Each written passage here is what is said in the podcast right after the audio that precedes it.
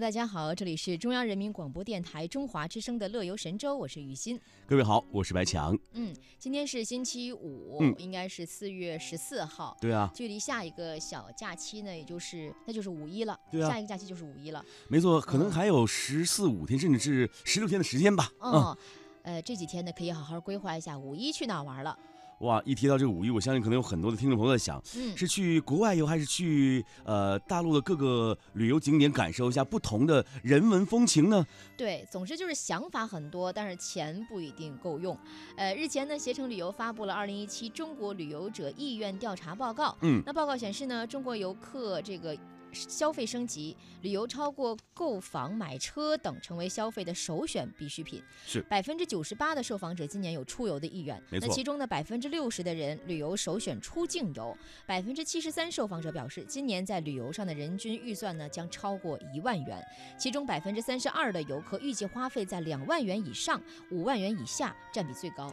哎，雨欣有没有发现，现在有很多的这个爱旅游的朋友啊，都希望自己的生活除了变得快乐一些，嗯。他们会觉得旅行当中不仅能够结识到好朋友，更重要的还可以丰富自己的眼界了。没错，就是跟以前不同了。以前，呃，手里有富裕的钱，是可能会选择买点东西啊，或者奢侈品啊。是但是现在可能很多年轻人会选择，呃，辛辛苦苦的挣几个月的钱存下来，然后出去玩一趟。他们想丰富一下自己的这精神生活嘛。对，嗯，我们再来看一看，在这个国庆与春节这两个假期当中啊，呃，有很多的朋友们，尤其我们的国人们，选择了在这两个节日，呃，消费是他们最主要的一个消费时段和时间天呃时间了。嗯其次呢，利用平时的年假和周末出游也逐渐成为主流，分别占到了这个调查当中的百分之五十二点七和百分之十九。嗯，那二零一七年呢，游客对于目的地的偏好又产生了哪些变化呢？我们先看国内游方面。好，其中呢，云南、四川、海南、上海、北京、广州、新疆、西藏、陕西和吉林嗯出游意愿最高。那滇川藏、新疆等秘境成为了旅行者的向往之地，超过百分之十二的受访者愿意去云南旅游，排名第一。旅游大省四川排名第二，以三亚海岛度假闻名的海南排名第三。那此外呢，上海、北京、广州等国际性的旅游城市也是今年旅游者的热门选择。我看了一下这几个嗯地方，呃，今年呢我去了海南，哇，去年呢去了四川，是现在呢最想去的还真是云南。嗯。嗯呃，我记得在今年的这个歌手的节目当中，有一个歌手啊，叫做赵雷，啊他演唱了一首歌曲叫做《成都》。嗯，那最近我会发现，听完这首歌曲的人，再想去成都的感受会不一样了。，对，会找一下这个歌声里面的意境，看看能不能对得上。没错没错。嗯哎，其实呢，刚才你聊到了这个国内游方面，我们再来看看境外游好不好？嗯二零一七年呢，中国游客的出行意愿最高的十大出境目的地啊，分别是日本、泰国、美国、澳大利亚、中国台湾、香港、新西兰，还有英国、法国。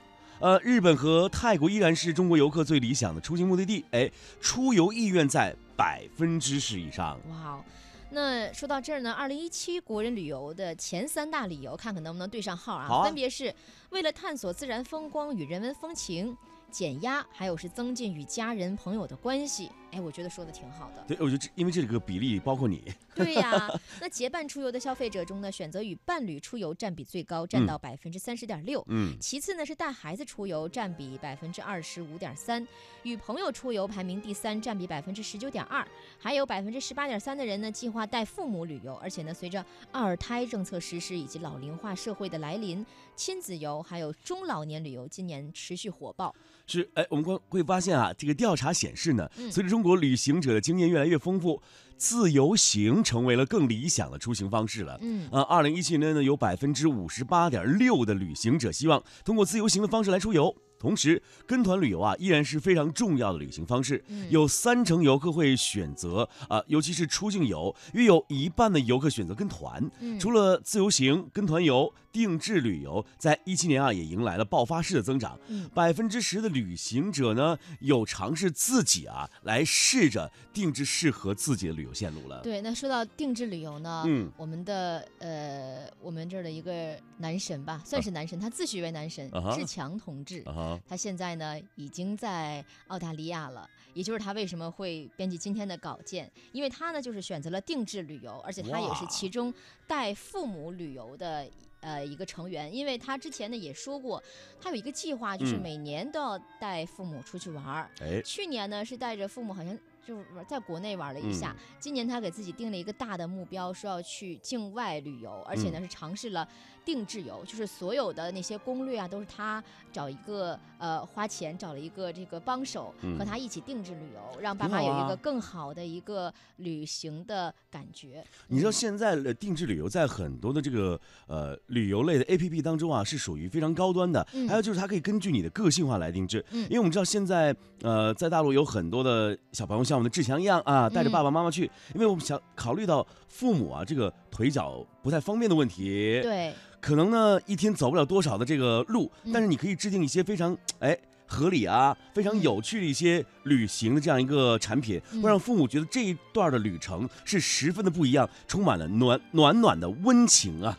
没错，而且我觉得一年，如果你有一个计划，呃，把钱省下来，然后花花一些钱呢，带着爸妈出去玩儿，我觉得也是对于自己的一个激励吧。对，嗯你知道爸爸妈妈跟我们去旅行的时候啊，嗯会有一个非常特别的感觉。以前他们是跟团游，对，他们习惯了就是上车睡觉、下车照相啊等等。嗯现在他会发现，跟你出游啊，不仅可以感受到当地的风土人情，嗯有些时候你可以跟当地人，呃，在他们的什么菜市场啊、超市里啊，看到他们的生活状态，嗯感受到这个国家甚至这个城市的脉动等等等等。没错，而且说实话，有很多中年人吧，现在已经是有了自己的孩子，是也也爸妈呢身体呢可能也不如以前了。嗯爸妈有的时候出去玩就会说你们去吧，我就不跟你们去了。对对对或者出去玩呢就是帮忙带孩子。嗯，其实呢，我发现你带爸妈出去玩、带长辈玩的时候，嗯真的跟他们说不想去玩那个时候的心情是完全不同的。对对对你会发现他们在跟你出去玩的时候。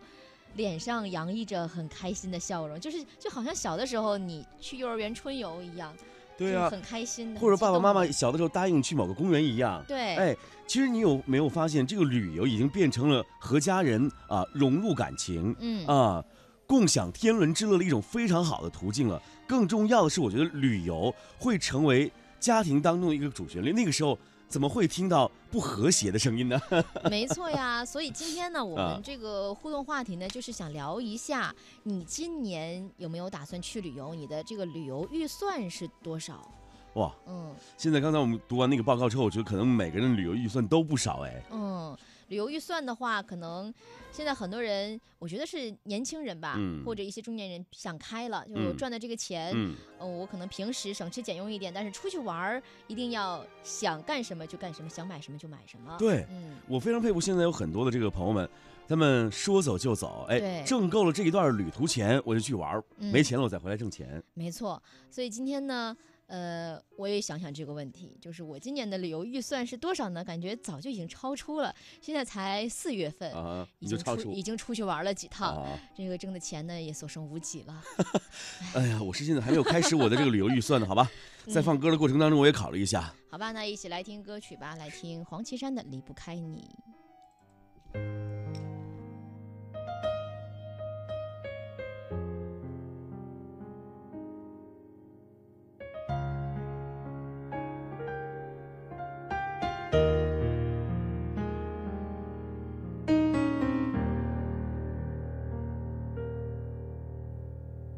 整个